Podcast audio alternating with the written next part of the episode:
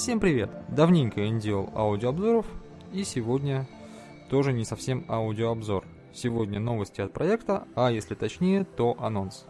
С одной стороны, событие, о котором я хочу рассказать, произойдет еще очень не скоро, но с другой стороны, оно происходит уже сейчас, и вы в какой-то степени сможете на него влиять.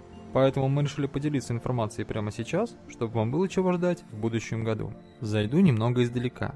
Как все, наверное, знают, проекта Dialas есть несколько проигрывателей для игр. Для Windows это TatsWrapper, который поддерживает игры для TATS и Inform, и PlayInstead для менюшных игр на движке Instead. Для Android есть AndroTats, который поддерживает только игры на движке TATS. В целом эти программы работают нормально, но у них выявился со временем ряд недостатков и проблем. У TatsWrapper это совместимость с Windows 10, которая, правда, сейчас нормализовалась, но решилось это независимо от нас, и неизвестно, что будет с этим дальше. Также выяснилось, что TatsWrapper не может нормально работать на системах, у которых локаль отлично от русской. Это лечится разными способами вроде правки реестра и замены системных файлов, но мы считаем, что для обычного пользователя это не очень удобно и безопасно. У PlayInstead же перестала работать функция закачки игр из официального репозитория, так что игры теперь приходится устанавливать вручную. У Андратаца особых проблем нет, но он никогда не поддерживал звук в играх, а это хоть мелкий, но минус. Так и вот, в обозримом будущем всему этому разброду и шатанию придет конец, потому что все эти программы заменит Skiff. Skiff это абсолютно новая, никак не связанная с TatsWrapper оболочка, она будет поддерживать как парсерные игры для TATS и Inform, так и менюшные для Instead, так что теперь не придется устанавливать два приложения одновременно. Но интеграция движков в одно приложение это, конечно, не единственный плюс. Нас частенько спрашивают о поддержке других платформ помимо Windows. Так вот, версия Skiff для Linux совершенно точно будет. Под Mac возможно, но это пока не точно. Стоп, стоп, стоп, маководы, не разбегаться. Дослушайте до конца. Ski будет способен не только запускать э, парсерные и менюшные игры, но еще и транслировать их в сеть, будь то ваша домашняя сеть или интернет. Подключиться к нему вы сможете с помощью обычного браузера.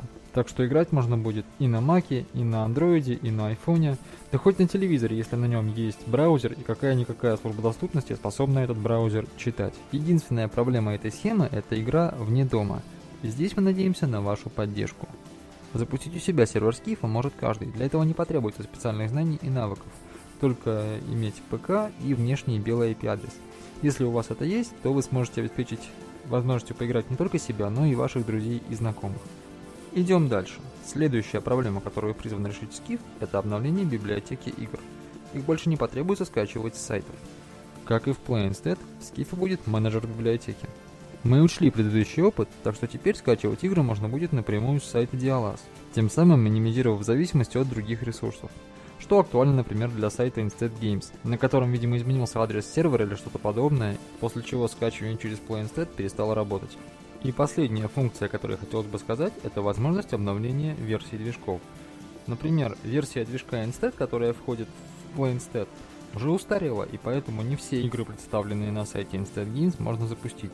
Конечно, некоторые из них все равно недоступны из-за наличия специфичных элементов интерфейса, но я все же думаю, что обновление версии движка расширит список доступных игр. На этом обзор функций, думаю, можно закончить. В начале анонса я говорил, что вы в какой-то степени можете повлиять на выход скифа. Дело в том, что в скором времени выйдет первая публичная демо-версия. Возможно, даже ссылка на нее уже есть в текстовой части обзора, посмотрите. Оставив на нее отзывы, вы очень сильно поможете в разработке. И напоследок расскажу, почему программа называется Skiff. Автором названия, кстати, выступил Никита Цейковец. Во-первых, это отсылка к стихотворению Александра Блока. Если интересно, можете почитать. На мой взгляд, вполне подходит. Во-вторых, это аббревиатура. Skiff расшифровывается как Swiss Knife of Interactive Fiction – швейцарский нож интерактивной литературы. Учитывая все вышесказанное, думаю, претензия на универсальность вполне обоснована. На этом все. От лица проекта Диалаз поздравляю всех э, наших игроков, участников и просто посетителей сайта с наступающими праздниками, Новым годом и Рождеством. И хочу пожелать в новом году всего самого наилучшего и как можно меньше поводов для огорчений. Надеюсь, что следующий год будет гораздо лучше, чем этот. Мы же со своей стороны постараемся сделать его интересным и запоминающимся. Хочу также поблагодарить всех тех, кто участвовал в наших мероприятиях, писал отзывы, помогал, и просто интересовался жизнью проекта. Надеемся, вы останетесь с нами и дальше. Всем удачи, приятных праздников и до новых встреч в новом году.